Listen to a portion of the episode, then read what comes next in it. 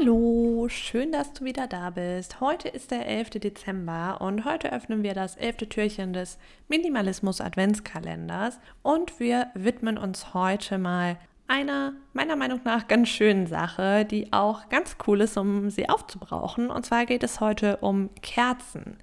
Wir schauen uns heute einfach mal an, welche Kerzen haben wir noch ähm, in der Schublade versteckt, ähm, wenn wir denn überhaupt welche haben welche liegen da schon seit Jahren und könnten jetzt endlich mal aufgebraucht werden und welche können wir jetzt einfach mal nutzen und wie räumen wir die übrigen Kerzen ordentlich ein, damit wir sie immer griffbereit haben, wenn wir sie brauchen. Ja, das ist unser heutiges To-Do und ich wünsche dir auf jeden Fall viel Spaß beim Aufbrauchen von Kerzen, denn jetzt ist gerade die perfekte Jahreszeit dafür. Und dann hoffe ich, dass wir uns morgen wieder hören. Bis dann, ciao!